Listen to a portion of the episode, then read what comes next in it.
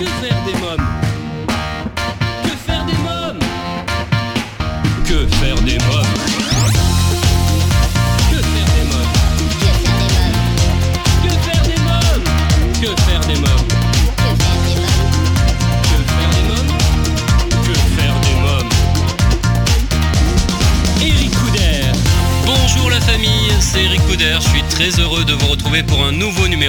Faire des mômes, l'émission pour toute la famille à partager sans modération.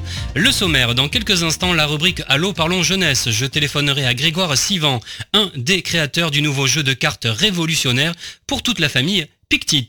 Dans la rubrique À vos agendas, coup de projecteur sur l'événement cinématographique de l'année Jurassic World Fallen Kingdom, je vous parlerai de l'exposition Lego The Art of the Brick DC Super Heroes qui se tient en ce moment à Paris. Dans la rubrique Invité, je recevrai l'illustratrice Christelle Bria pour son livre jeunesse Les lunettes de Matteo, l'histoire d'un petit garçon qui souffre d'un problème de vue et qui va devoir porter des lunettes.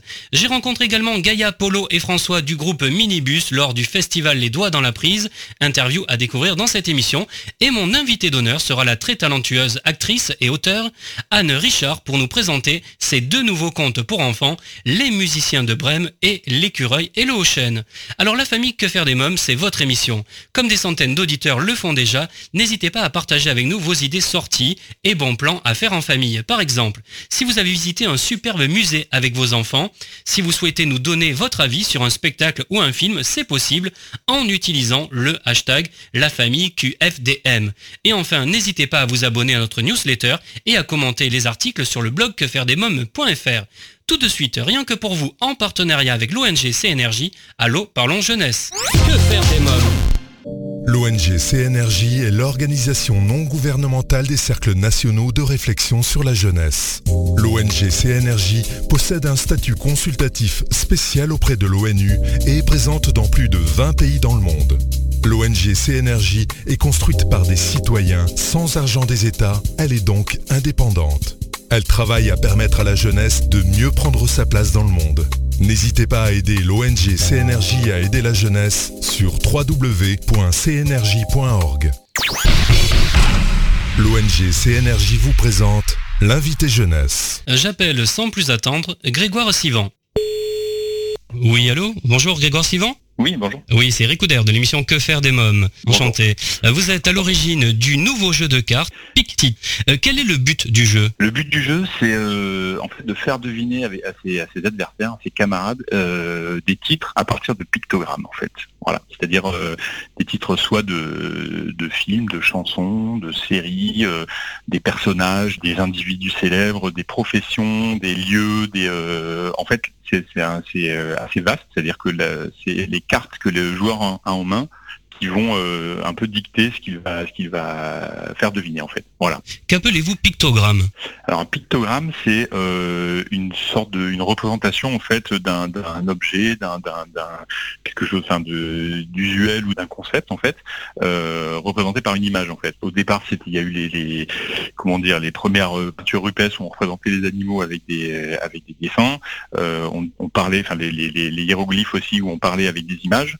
Ça a été, euh, bah, du coup, on est, on est, on est revenu ensuite à l'écriture cunéiforme et, à- l'écriture normale, enfin normale qu'on connaît, et euh, on est un petit peu en train de revenir à une écriture de ce type-là avec les, langages actuels par texto, euh, emoji, tout ça.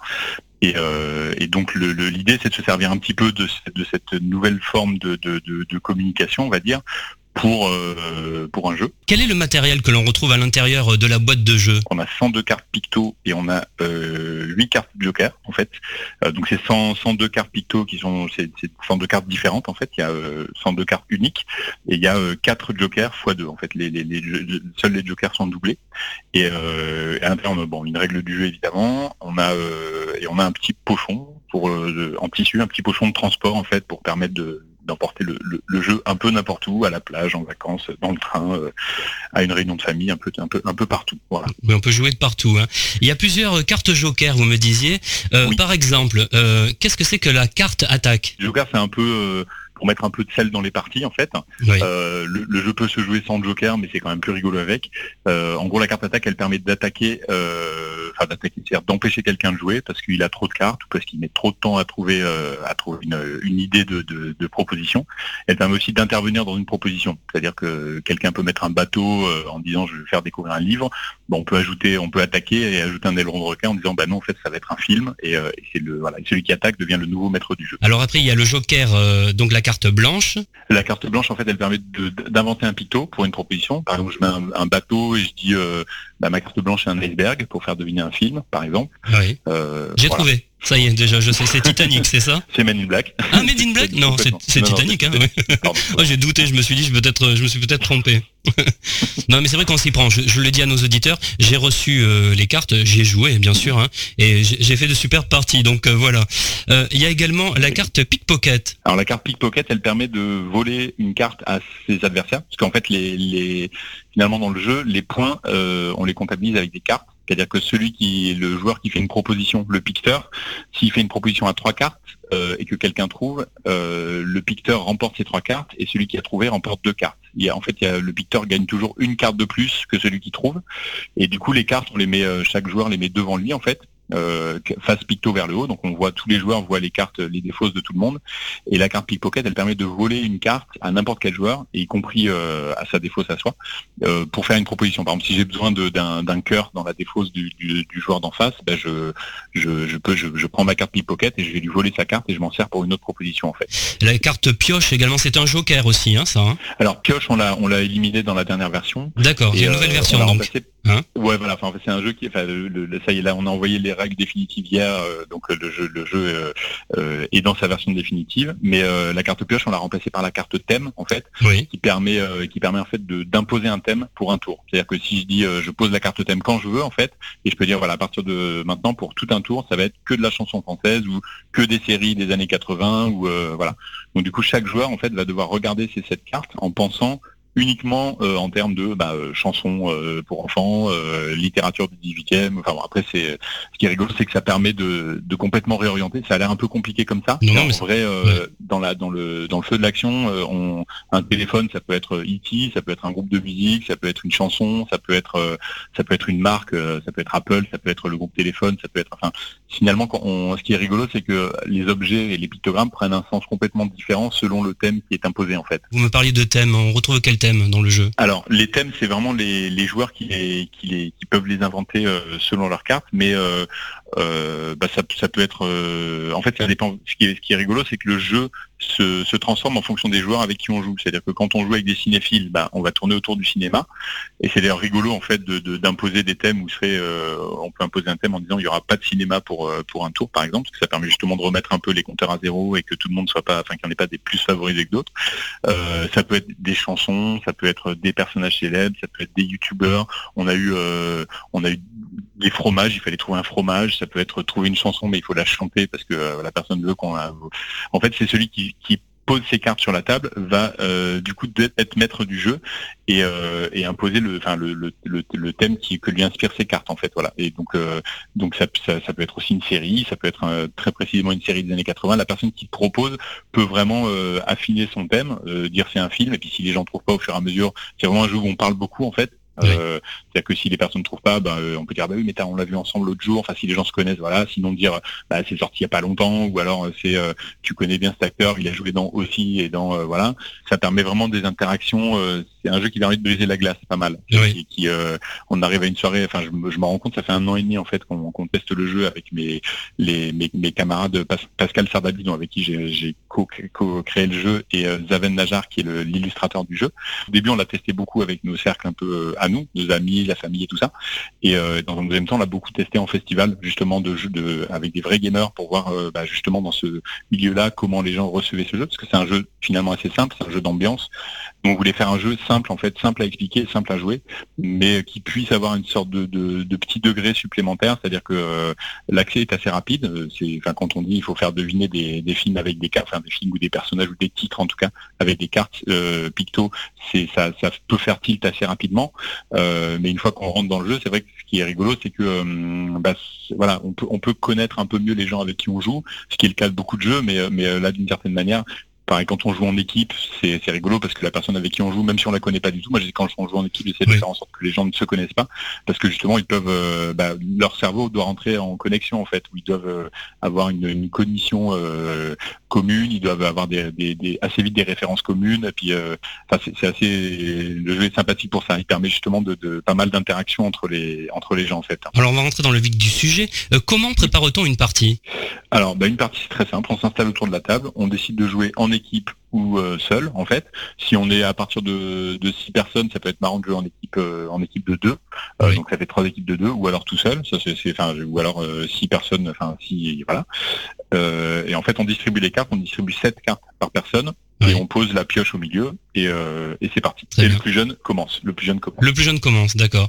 ouais. Que se passe-t-il en cas d'égalité parfaite? Alors une égalité parfaite, c'est à la fin de la partie, on compte les cartes. Euh, en gros, le principe d'une partie, c'est que donc le premier pose une proposition, euh, une proposition, les autres doivent trouver, euh, et ensuite bah, ça passe à celui d'après. On, tourne dans le sens des aiguilles d'une montre. à la fin de la partie, en fait, quand il n'y a plus de pioche, le premier qui termine ses cartes marque la fin de la partie. Donc c'est pas quand la pioche est terminée que la partie se termine, mais c'est quand il y en a un qui a posé sa dernière carte, sa dernière proposition sur la table et qui n'a plus de carte.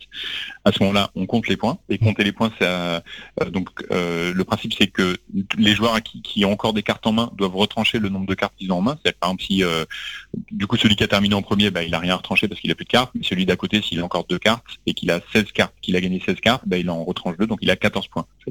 Et donc à la fin, il est, possible, possible évidemment que les gens aient le même nombre de cartes et à ce moment-là, bah, c'est le plus intelligent qui gagne. Voilà.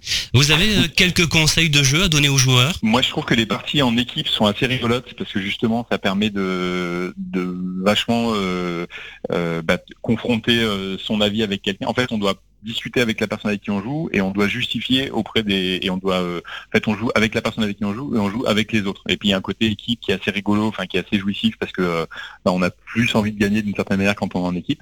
C'est parce que c'est un jeu qui où, euh, où le, le, la fin du jeu le, le, comptage des points des fois c'est un peu une formalité. C'est-à-dire que c'est plus le c'est plus euh, c'est pas une fin en fait. C'est le, la, la, fin c'est plus le jeu. C'est-à-dire que les, même il y a des fois où on, compte quasiment pas les points euh, euh, c'est plus le plaisir qu'on prend à jouer que le que le, le, fait de gagner ou pas au jeu. Après ça, tout dépend évidemment des joueurs mais donc mon conseil, moi, c'est plutôt bah, bah, jouer en équipe, c'est assez rigolo.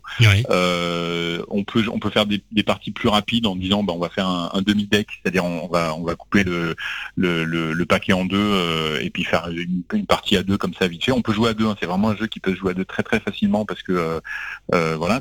C'est l'autre conseil, c'est bon, ça c'est plus technique, mais quand on a des jokers, il vaut mieux les utiliser avant de avant que ce soit son tour pour que ce soit plus rapide en fait euh, si on a des cartes à échanger avec une carte pickpocket ou si on a envie d'imposer euh, euh, un thème c'est plus rigolo de le faire bah, avant que quelqu'un joue c'est-à-dire quelqu'un s'apprête à faire une proposition puis on dit bah tiens paf en fait non ça va être thème chanson française. Du coup celui qui allait poser un film bah il doit vite vite revoir revoir son, son, thème et puis refaire une proposition.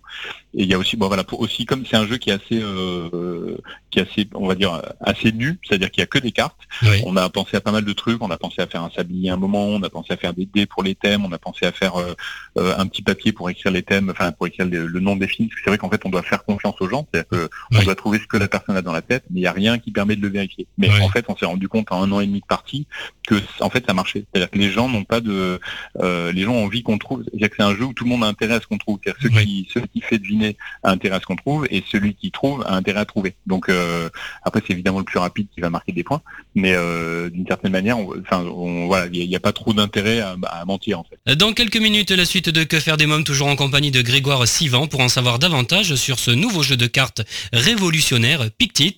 L'illustratrice Christelle Bria nous parlera de son livre Les lunettes de Mathéo. Je recevrai le groupe Minibus et en invité d'honneur l'actrice et auteur Anne Richard. Mais pour l'instant, c'est la pause. À tout de suite. Que faire des mômes? Si vous venez de nous rejoindre, vous écoutez Que faire des mômes, votre émission familiale à partager sans modération, c'est Eric Couder. Grégoire Sivan est mon invité, il nous parle du jeu de cartes révolutionnaire Pictit. Je vous propose d'écouter la suite de notre échange. Euh, Grégoire Sivan, euh, comment est née cette idée? Alors cette idée en fait elle est née, euh, moi je, ne suis pas vraiment dans, le domaine du jeu parce que je suis plus dans le, dans le cinéma, en fait je, suis monteur et je fais de, et je fais de l'animation et, en fait j'avais fait une série pour Arte avec des objets qui parlent, une série qui s'appelait Objectivement et, et on, il y a deux, trois ans, un truc comme ça. Et on m'avait appelé en fait pour pour développer un, une petite série documentaire autour des émoticônes en fait. Et du coup, euh, voilà, en réfléchissant un peu autour de ce concept-là et tout ça, moi, avec mon co-réalisateur, on s'était échangé, bah, des, on avait testé notre clavier en fait. Et puis un jour, je lui ai envoyé un, petit extraterrestre avec des lunettes de soleil et je lui ai dit, bah vas-y, trouve le film. du coup, il m'a renvoyé un petit bus avec une bombe. Il m'a dit, bah vas-y, trouve le film. Et on a joué à ça pendant une semaine. après, bah, j'avais fait, fait un petit post sur Facebook euh, qui a lancé un petit euh, un petit groupe en fait. Donc j'ai fait un groupe avec euh, je sais pas on était de, 150 200 personnes qui qui se sont fait deviner bah, pendant trois mois des films en fait, qui sont fait deviner 3000 films en gros, enfin un peu plus de 3000 films. Donc on faisait des battles spéciales années 80, spéciales séries, tout ça. Je me suis dit bah le principe est finalement a l'air assez catchy en tout cas. Mais moi j'avais deux problèmes par rapport à ça, c'est que d'une, euh, on jouait que devant son ordinateur ou son téléphone. Moi, j'avais envie d'un jeu. Euh, je me disais tiens, comment faire en sorte de l'adapter pour qu'on puisse y jouer euh, bah, avec ses potes autour d'une bière ou euh, voilà. Et le deuxième truc, c'est que c'était uniquement axé cinéma. Et moi, j'avais envie d'y jouer avec mes filles. Et, et, du coup, on s'est voilà, on s'est posé la question avec Pascal, avec qui on a créé le jeu, on a, on a développé le jeu. Comment faire en sorte qu'on puisse lui aussi a deux filles exactement du même âge donc on s'est dit, bah voilà, ouvrir à d'autres thématiques. Euh, tout est tout est parti un peu en même temps d'un de, petit constat autour d'un principe assez simple, mais qui est assez actuel. Enfin, je veux dire, il y a beaucoup de, il y a Pictologie qui est qui est, qui est, sorti, enfin, qui est un bouquin aussi qui est pour faire deviner des films avec des pictos. Moi, je voulais un jeu qui soit euh, simple euh, d'accès et simple d'utilisation, qu'on puisse trimballer partout en fait. Très bien, en tout cas ça donne envie de se procurer le jeu sans plus attendre. Hein. je vous remercie Grégoire Sivan, merci beaucoup. Merci à vous. Bonne journée. Au revoir. Alors chers parents, grands-parents, tantes et oncles, marraines et parrains, vous demandez souvent que faire des mômes le week-end, comment les occuper pendant les vacances scolaires, quelles activités leur faire faire après l'école. Eh bien chaque semaine je partage avec vous mon agenda de tonton hyperactif et super branché. Alors en partenariat avec le jeu de plage Baba Playa, à vos agendas. Que faire des mômes? Découvrez Baba Playa, la nouvelle activité de plage qui va rendre vos enfants complètement gaga. Avec Baba Playa, pêchez et observez les poissons en toute simplicité. Baba Playa, c'est le tube de l'été. Information sur www.babaplaya.com. C'est l'événement de cet été, le nouveau Jurassic Park, Jurassic World, Fallen Kingdom. Euh, cela fait maintenant trois ans que les dinosaures se sont échappés de leur enclos et ont détruit le parc à thème et complexe de luxe Jurassic World. Isla Nublar a été abandonnée par les humains alors que les dinosaures survivants sont livrés à eux-mêmes dans la jungle. Lorsque le volcan inactif de l'île commence à rugir, Owen et Claire s'organisent pour sauver les dinosaures restants. Je vous propose de découvrir la bande-annonce.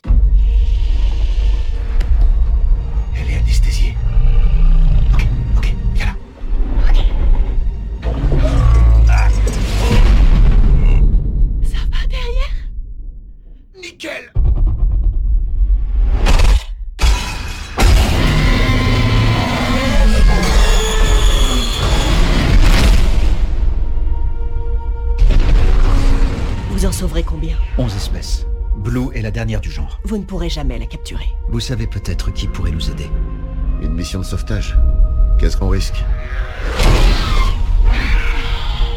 Salut Blue Tu me connais Viens avec moi. Tu sais que tu peux pas rester ici. Rappelez-vous sommes tout de suite.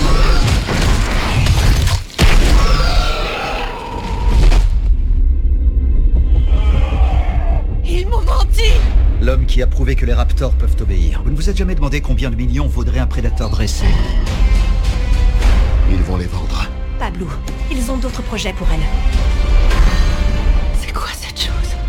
Ils l'ont créée. C'est la créature la plus dangereuse qui ait jamais existé. Je propose qu'on arrête ce délire. Hé hey, Babel, tu penses comme moi? On a libéré la puissance génétique. On ne peut plus faire marche arrière.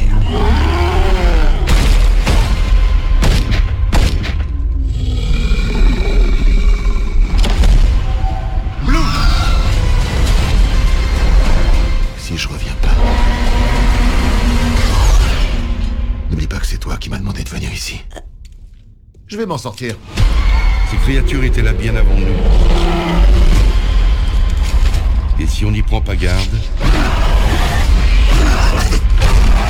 elles seront encore là bien après. Bienvenue à Jurassic World.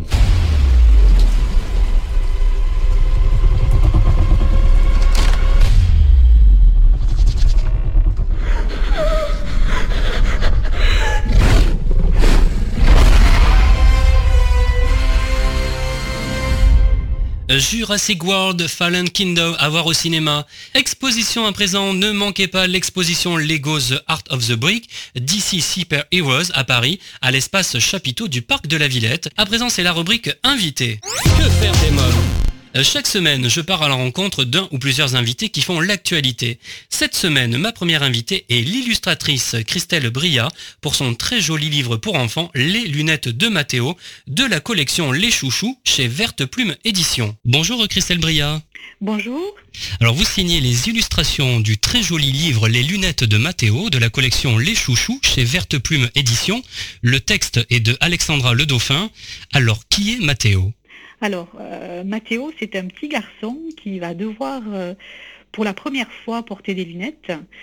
Et évidemment, avec tout ce qui incombe euh, à un petit garçon qui met des lunettes à l'école, voilà, il va lui arriver pas mal de, de mésaventures. Et puis, il va falloir qu'il explique un petit peu aux, camarades qu'il faut faire attention à ses lunettes, à ces fameuses lunettes. Mathéo est au CP, hein. c'est un élève appliqué, il essaie d'écrire du mieux qu'il peut hein, sur son cahier. C'est ça, c'est un petit garçon euh, qui essaye mais qui n'y arrive pas puisqu'il ne voit pas bien au tableau. Donc euh, ce qui nous est arrivé, enfin ceux qui ont eu des problèmes de lunettes, euh, de, vue, ont pu constater ça en tout cas. Bien sûr.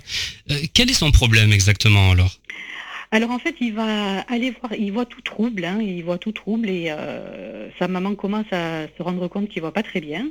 Donc il va aller voir euh, l'ophtalmologue qui va lui dire, euh, ben, il faut porter des lunettes parce que Mathéo est astigmate en fait. Donc c'est une, bon, ça peut être de la myopie, lui il est astigmate, voilà.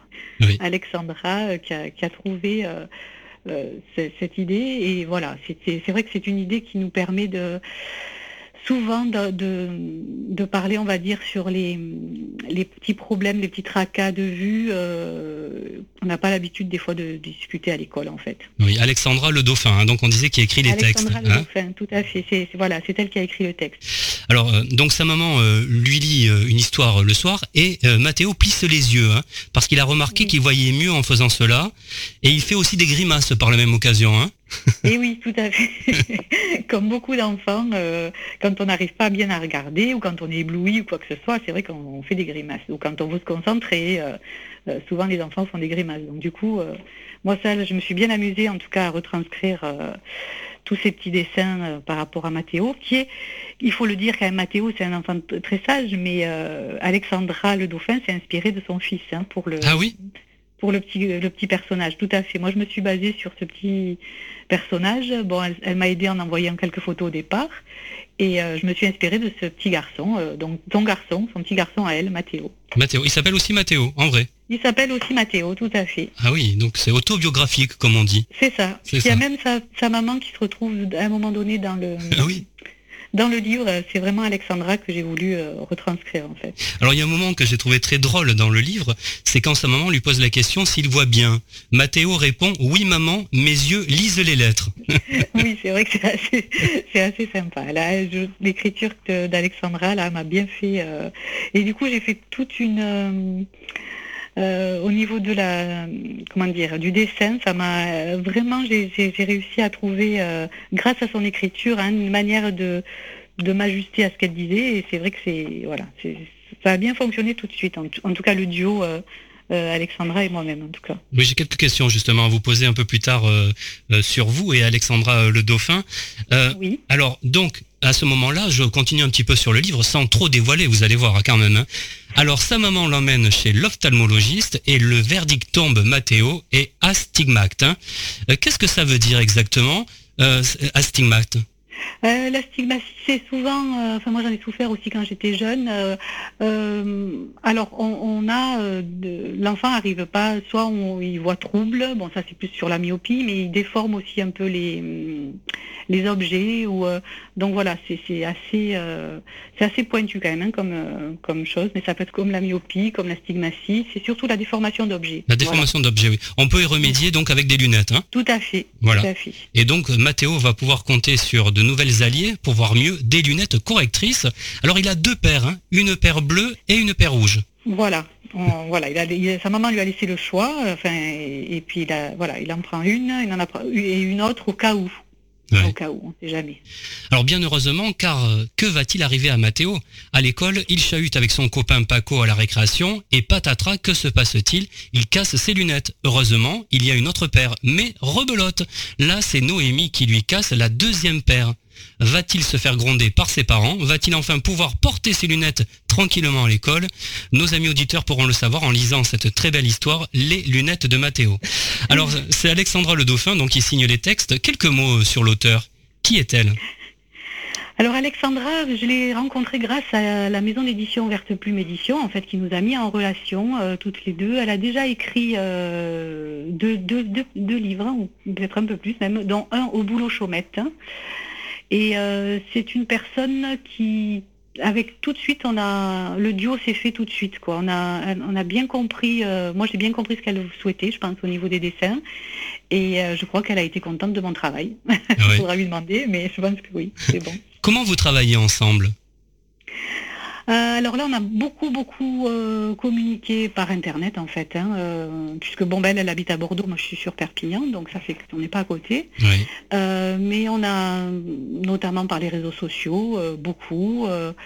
et même par téléphone, ça nous est arrivé. Donc voilà, c'est comme ça qu'on a, on s'est contacté pendant un an à peu près, ouais, même un peu six mois, six mois, un an pour faire tous les dessins du, petit livre.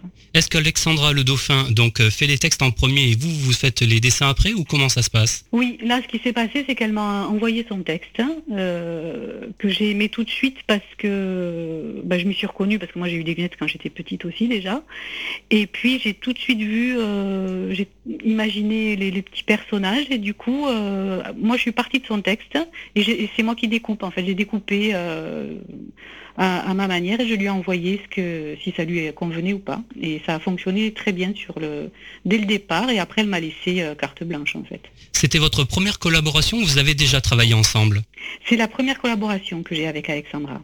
Euh, Christelle Bria, comment vous, vous travaillez? Est-ce qu'il y a un moment précis, un lieu, un moment de la journée où vous aimez dessiner? Ah, Alors en fait, si je m'écoutais, j'aimerais dessiner tout le temps, donc il faut que je fasse ça. Mais en général, quand même, c'est plus euh, euh, quand je suis, je me retrouve, enfin toute seule, j'ai une partie euh, de temps libre à la maison où j'arrive à, travailler correctement dans mon bureau, en fait. Hein. voilà, mais il faut, il faut que je sois au calme quand même. Mais ça m'arrive aussi de prendre un petit peu des, des, croquis sur le vif comme ça de personnages c'est variable en fait. À suivre donc Que faire des mômes, Christelle Bria nous en dira davantage sur les lunettes de Mathéo. Je recevrai également Gaïa, Polo et François du groupe Minibus et l'actrice et auteur Anne Richard euh, pour nous parler de ces deux nouveaux contes pour enfants, Les musiciens de Brême et, L'écureuil et le Haut-Chêne. Mais pour l'instant je vous propose de faire une courte pause. À tout de suite. Que faire des mômes? Si vous venez de nous rejoindre, vous écoutez Que faire des mômes, l'émission pour toute la famille à partager sans modération, c'est Eric Couder. Les lunettes de Mathéo, c'est le très joli livre pour enfants de la collection Les Chouchous chez Verte Plume Édition. Mathéo est astigmate. Il devra désormais compter sur de nouvelles alliées pour y voir mieux, des lunettes correctrices. L'illustratrice Christelle Bria est mon invitée. Je vous propose d'écouter la suite de notre échange. Parlons un petit peu de Verte Plume Édition. Alors, Verte Plume Édition, c'est une euh, petite maison d'édition hein, euh, qui, est sur euh, Raphaël Les Arles. En fait, c'est une petite maison d'édition qui me fait confiance depuis maintenant plusieurs années parce que Mathéo étant maintenant le, le quatrième livre, album que j'ai fait avec eux, parce que voilà, j'ai au préalable, j'ai fait trois autres albums chez Verte Plume Édition, mais où là j'ai écrit et dessiné aussi. Pourquoi l'enfance? Alors j'ai déjà depuis quelques années j'ai fait un, site pour les enfants. Euh, j'ai travaillé beaucoup aussi euh, en tant que, que créatrice, enfin donner des cours de dessin aux, plus, aux plus jeunes. Et puis je pense que j'ai dû, je sais pas, j'ai dû m'arrêter à un certain âge. non, j'adore les enfants et je partage beaucoup avec eux. Euh, euh, je trouve tellement euh, Enfin, quand les yeux s'illuminent, quand ils voient les dessins surtout, puisque moi c'est ça qui me... Je me rappelle de ça quand j'étais petite, hein. les albums, c'était les dessins avant tout. Qu'est-ce que vous aimiez lire lorsque vous étiez petite fille? Bah, C'était tous les albums euh, à l'époque, euh, voilà, de... il y avait des contes de Perrault évidemment, il y avait euh, toutes ces contes où on commençait à mettre en, image hein, les, des, des, belles, des beaux dessins. donc évidemment, le petit chaperon rouge, enfin toute cette série, voilà. Je vous remercie Christelle Bria, merci beaucoup. Merci à vous, hein. merci. Les lunettes de Mathéo, texte de Alexandre Le Dauphin, illustration de Christelle Bria, un livre de la collection Les Chouchous euh, chez Verte Plume Édition, à vous procurer sans plus attendre. J'ai rencontré il y a quelques jours le groupe Minibus, c'était quelques minutes avant d'entrer en scène à l'occasion du festival Jeune Public Les Doigts dans la Prise. Ils seront en octobre et novembre au théâtre Clavel à Paris dans leur nouveau concert spectacle Ma famille en papier. Écoutez notre rencontre. Bonjour, et eh bien vous savez, je suis euh, au festival Les Doigts dans la prise et je viens de rencontrer Minibus. Ils seront en concert dans quelques minutes. Je les ai vus avant euh, d'entrer sur scène. Je vais poser en premier, je vais être galant. Hein, laisser la parole à Gaïa. Ça va Gaïa? Eh ben ça va très bien. Dans ce beau cirque électrique, on est très heureux. Qu'est-ce que vous allez faire? Qu'est-ce qui va se passer? Eh bien, on fait un concert euh, au milieu de plein d'autres choses, ateliers, spectacles, contes, euh, etc. C'est la première euh, de ce festival en fait qui se monte, première édition. Ils avaient besoin d'un petit soutien et voilà, nous on aime bien faire les premières, donc on est là aujourd'hui. Et donc on fait un concert. Bah, je vais demander à Polo justement, quels seront les titres que vous allez faire sur scène? On fait les titres qui sont issus de notre livre disque, donc que je vous conseille vivement d'acheter d'ailleurs parce qu'il est vraiment drôlement bien et puis euh, pour un prix assez modique. Euh, donc on, va faire tous les tubes de minibus, le loup, euh, donne-moi des bonbons, mon ukulélé, la petite poupée de Tahiti, enfin tout, tout quoi, tout. Est-ce que vous allez être habillé en princesse? Parce que j'ai vu ça dernièrement, hein. je vous ai vu habillé en princesse. Je vais poser la question peut-être à François. Hein l'un de nous, mais je ne dirais pas lequel. François, qu'est-ce qui va se passer après, euh, pendant l'été? Vous partez euh, en tournée, il y a des festivals, et à la rentrée surtout, je sais qu'il y a Clavel, le retour pour un nouveau spectacle. On va partir d'abord en résidence à Oléron, à la fin du mois de juin, 10 jours, pour travailler le nouveau spectacle, Ma famille en papier autour du thème de la famille et du papier. Et puis on fera des festivals cet été, notamment euh, au festival Saint-Amou, près de Dax. Voilà. Et puis à la rentrée, le théâtre Clavet. Qu'est-ce qui va se passer dans ce nouveau spectacle Je reviens vers Gaïa. Hein Il va se passer quoi à la rentrée Là, on parle déjà pour la rentrée. C'est mois d'octobre, hein, c'est ça que vous serez sur scène Elle sait pas encore Non, elle sait pas. Je... Polo alors. non, je plaisantais, elle doit... Et moi non plus, je ne sais pas en fait. Puisqu'on n'a pas encore fait le spectacle, on ne l'a pas encore créé. Mais on veut qu'il y ait plein de choses en papier et plein de choses autour de la famille. Pour ça qu'on l'a appelé Ma famille en papier parce que euh, on voudrait parler des, rapports qu'il y a entre les grands-parents, les parents, les enfants, la naissance, euh, la mort. Non, pas la mort, c'est pas très rigolo la mort. Mais enfin, quoique. Et, euh, et puis habiller tout ça d'un décor de papier, d'un décor léger, d'un décor très gai, qui le papier qui est le symbole de la créativité des, des artistes, qui est le symbole des enfants aussi qui adorent manipuler du papier, faire des petits coloriages dessinés sur du papier. Voilà, donc marier tous ces deux concepts. Je sais que vous allez aller vous préparer. Un dernier mot, Gaïa, vous sentez comment avant de rentrer sur scène Je parle pour tous là. Vous avez toujours un peu de trac? Comment ça se passe? Euh, Là, pas trop parce qu'on est en famille déjà, donc euh, on est, euh, je sais pas, non là, je pense, on n'a pas l'air traqueux là quand même quand on nous regarde, mais après, ouais, on se concentre un peu, on est concentré les cinq minutes, mais en fait, comme c'est du plaisir avant tout.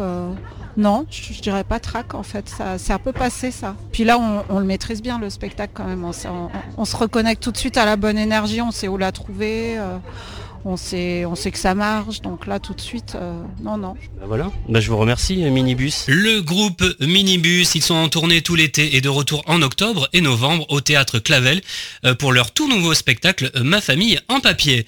Mon invité d'honneur, vous la connaissez sûrement grâce au rôle qu'elle a tenu pendant 17 ans dans la série de France 2, Boulevard du Palais. Mais déjà depuis quelques années, elle s'est illustrée avec succès dans le domaine de la littérature pour enfants. Aujourd'hui, c'est l'auteur et conteuse que je reçois Anne Richard est mon invité. Bonjour Anne Richard. Bonjour. Alors vous publiez aux éditions du Rocher deux très beaux contes, un conte traditionnel euh, des frères Grimm, Les musiciens de Brême, et un conte inédit sur le thème de la préservation des forêts, l'écureuil et le haut-chêne. On va commencer, si vous le voulez bien, euh, par les musiciens de Brême. Euh, pouvez-vous nous rappeler que raconte l'histoire? Tout ça, ça, raconte tout simplement l'histoire de quatre animaux, euh, un âne, un coq, un chat et un chien, euh, qui sont euh, un peu âgés et plus tellement utiles pour leur maître. Voilà, l'âne, le, paysan ne peut plus le, travailler avec lui. le chien, on trouve qu'il peut plus aller à la chasse parce qu'il a un peu la patte qui traîne. le chat, il a plus tellement envie de poursuivre les souris. Et puis le coq, il a la voix qui s'éraille un peu, donc qui va être transformé probablement en coq au vin.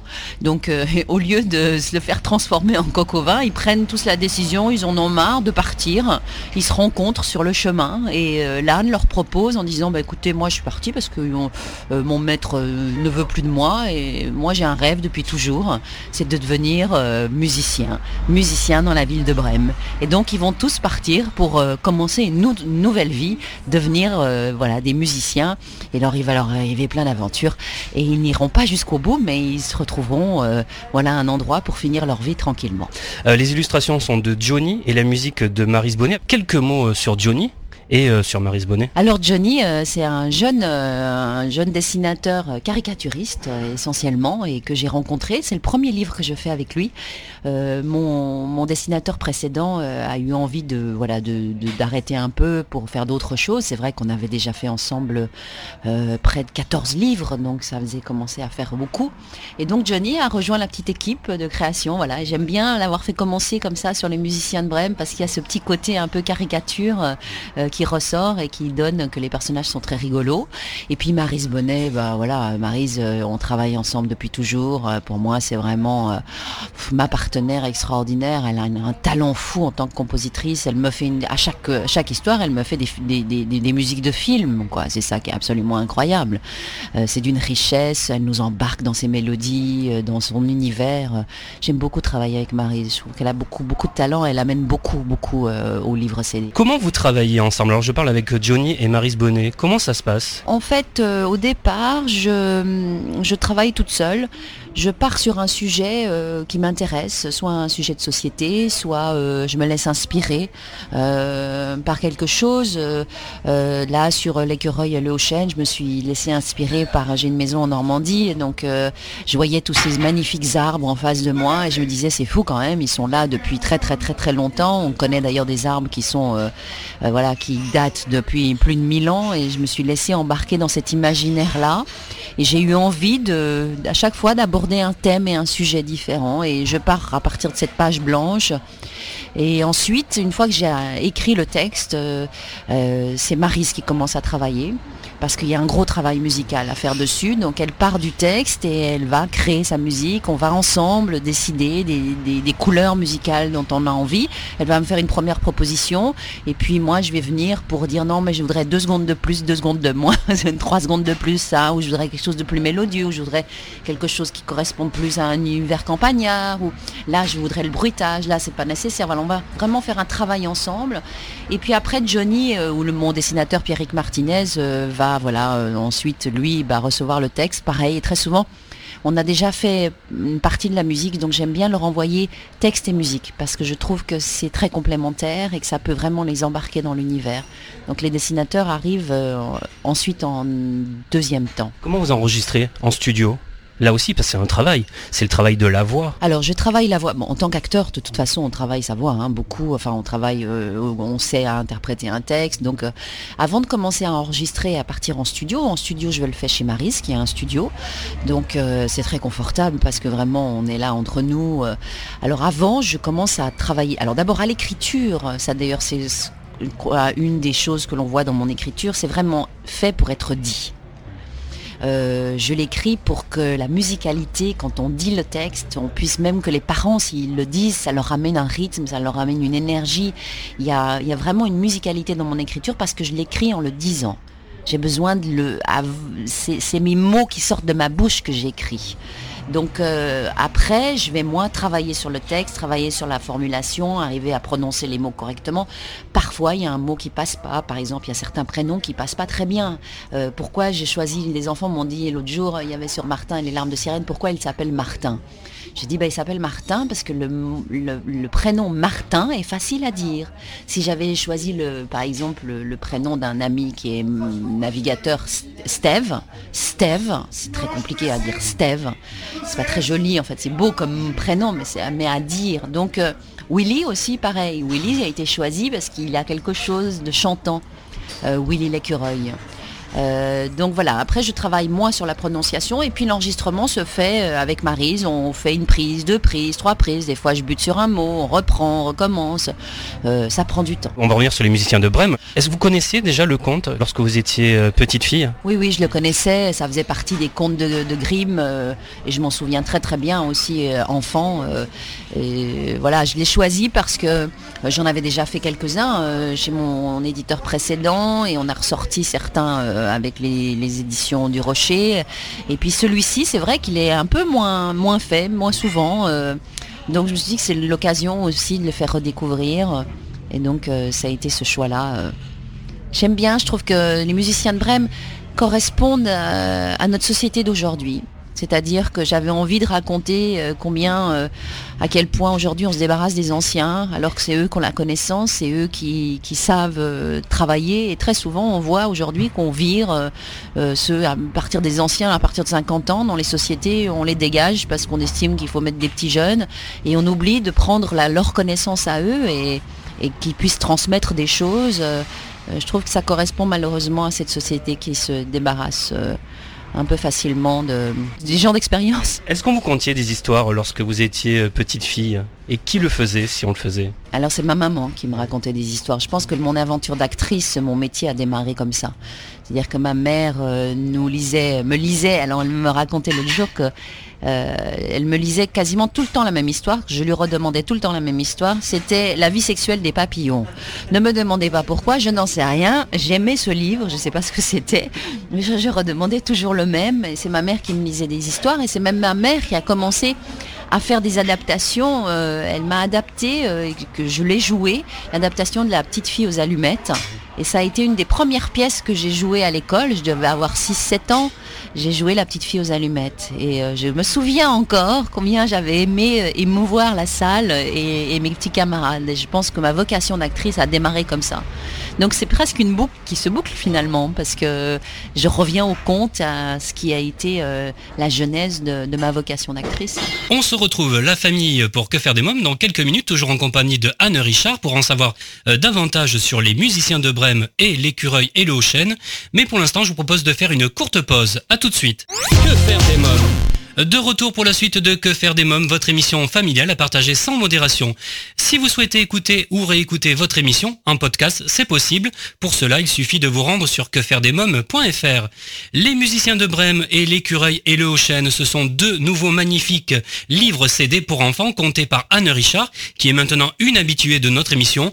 Je vous propose d'écouter la suite de notre rencontre. Anne Richard, euh, vous avez pendant 17 ans euh, tenu euh, le rôle de Nadia Lins, hein, une juge pour enfants.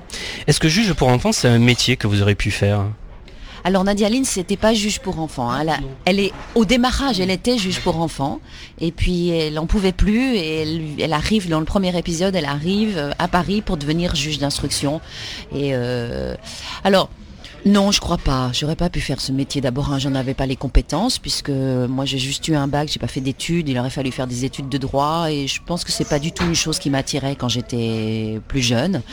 Euh, Maintenant, évidemment, en ayant 17 ans d'existence de juge, certaines personnes dans mon entourage me disent arrête de faire ta juge, arrête de poser des questions, arrête de mettre en examen tout le monde.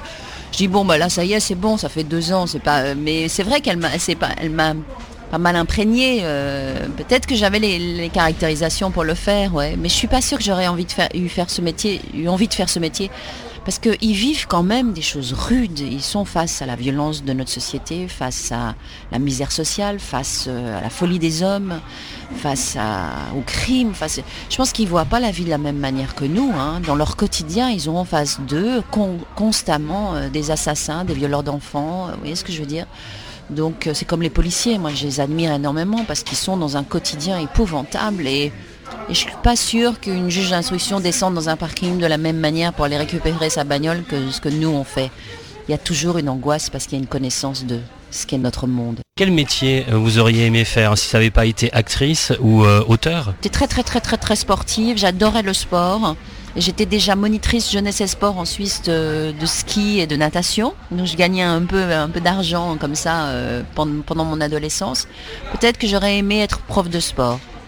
Euh, Aujourd'hui, avec le recul, je me dis que bon voilà, c'est difficile de. Je crois que quand on a vraiment choisi son métier et qui est une chance, c'est d'être acteur, c'est un vrai choix, c'est un choix de vie. On n'a pas tellement l'opportunité de se dire qu'on pourrait faire autre chose. Il y a quelqu'un qui a dit que c'était un plan B. C'est euh, tellement injurieux et tellement mal connaître euh, cette profession. C'est un plan A. Et il n'y a pas de plan B. Parce que s'il y avait un plan B, on ferait pas ce métier. Parce qu'il est très difficile. C'est parce qu'on ne peut pas faire autre chose, qu'on est fait pour ça. Et on se bat comme des diables pour exprimer ce qu'on a exprimé et dire ce qu'on a à dire. Parce qu'on ne peut pas faire autre chose. C'est vraiment un plan A. C'est un vrai choix de vie. Et moi, je ne me vois pas faire autre chose. Alors maintenant, j'enseigne un peu dans une école d'art dramatique, oui. Une école qui s'appelle l'ICOM, qui est euh, l'école de Pierre-Yves Duchesne, qui m'a demandé d'enseigner un peu, de faire des ateliers avec ses élèves. Donc euh, j'ai complété, je suis en train de compléter mon deuxième désir, en fait, d'enseigner. Ça rejoint un peu vos livres. C'est le passage, hein, c'est ça, hein, la transmission. euh. C'est vraiment la transmission. Pour moi, je fais ce métier pour ça. Transmettre des émotions, transmettre du bonheur, transmettre du divertissement. Et puis là, maintenant, avec les jeunes élèves que je peux avoir, bah, transmettre un peu mon savoir. Euh, depuis plusieurs années, parallèlement à votre carrière d'actrice, vous vous êtes illustrée avec beaucoup de succès dans le domaine de la littérature pour enfants. Comment est arrivée cette aventure dans votre vie? Ça a débuté comment, cette histoire? Cet amour avec euh, l'écriture pour les enfants? Ça a commencé avec Pierre et le loup.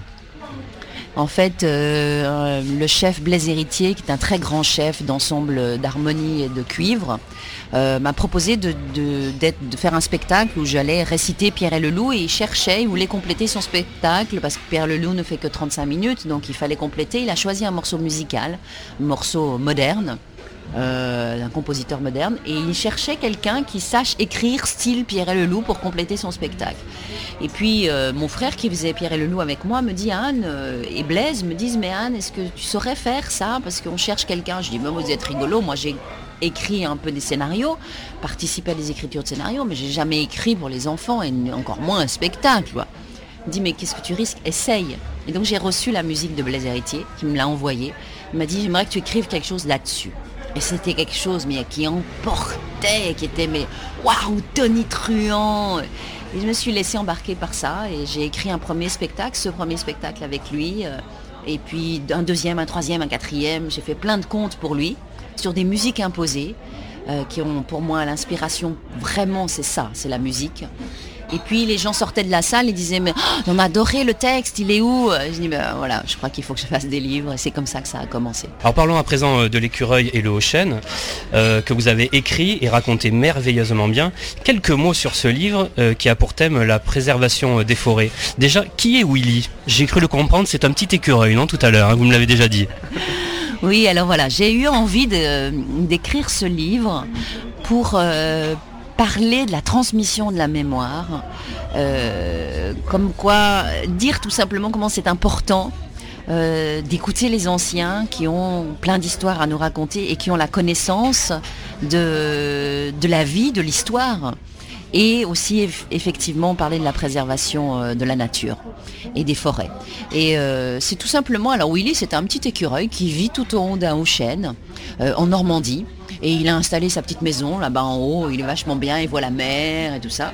Et le, haut chêne dans lequel il s'est installé est un très très vieux chêne qui a plus de 1000 ans et qui lui raconte bah, toute l'histoire de France. Parce qu'il a vécu toute l'histoire de France, puisqu'il a plus de 1000 ans, en tout cas une sacrée partie. Il a vu les bateaux partir pour aller découvrir le Québec, il a vu le débarquement, il a vécu les débuts de l'impressionnisme, il a vécu tout ça. Et donc il raconte toutes ces histoires au petit écureuil matin et soir, comme à un enfant on raconte. Et le petit écureuil adore ça. Mais un jour, on voit que les bûcherons arrivent pour agrandir la route et ils vont devoir couper le haut chêne. Et petit écureuil dit mais comment c'est possible S'ils te coupent, tu vas mourir et donc toutes les histoires vont disparaître. Elles vont partir où toutes ces histoires? On va les perdre. Et donc le petit écureuil se met dans la tête de sauver les histoires. Et donc il va vouloir transmettre aux plus jeunes ces histoires. Et évidemment, alors il va raconter les histoires à tous les... Voilà, je ne vais pas raconter toute l'histoire, mais ils vont trouver... Il va y avoir plein de péripéties parce qu'il va se blesser, il va pouvoir, pouvoir continuer son travail. Une petite fille va découvrir l'écureuil, va découvrir la magie de cette, de cette arme. Et ils vont trouver une solution que je ne vais pas dévoiler parce que je vais vous laisser découvrir le livre. Ils vont trouver une solution pour sauver les histoires et pour transmettre ces histoires aux futures générations. Et évidemment, ça se finit très bien. Euh, pourquoi cette cause euh, vous touche particulièrement? Il y a beaucoup de causes hein, qui vous touchent, on l'avait vu dans vos précédents livres. Euh, là, cette fois-ci, donc, la préservation de la forêt, pourquoi? Je trouve que c'est important que même si on écrit des contes pour les enfants, moi, ce qui m'intéresse, c'est de transmettre des messages. C'est de et là effectivement j'avais envie de parler toujours un peu la même chose que les musiciens de Brême le respect et, la sauvegarde de la connaissance et du savoir et, puis cette sauvegarde de la planète. C'est vrai qu'à travers Martin et les larmes de sirène, j'ai parlé de la pollution des océans. Là, je parle de voilà de sauvegarder ces forêts qui sont euh, somptueuses et juste parfois euh, on ne fait pas attention dans ces forêts dans lesquelles on se balade. Euh, à quel point il y a du vécu, à quel point ces arbres sont somptueux et ont quelque chose à nous transmettre et pas seulement leur oxygène, ils sont là et, et je trouve que c'est important de mettre le doigt sur la beauté de, notre, de, la nature et ce besoin de la préserver. Je pense qu'il euh, faut que nous, quand on, nous les artistes, on est aussi là pour ça.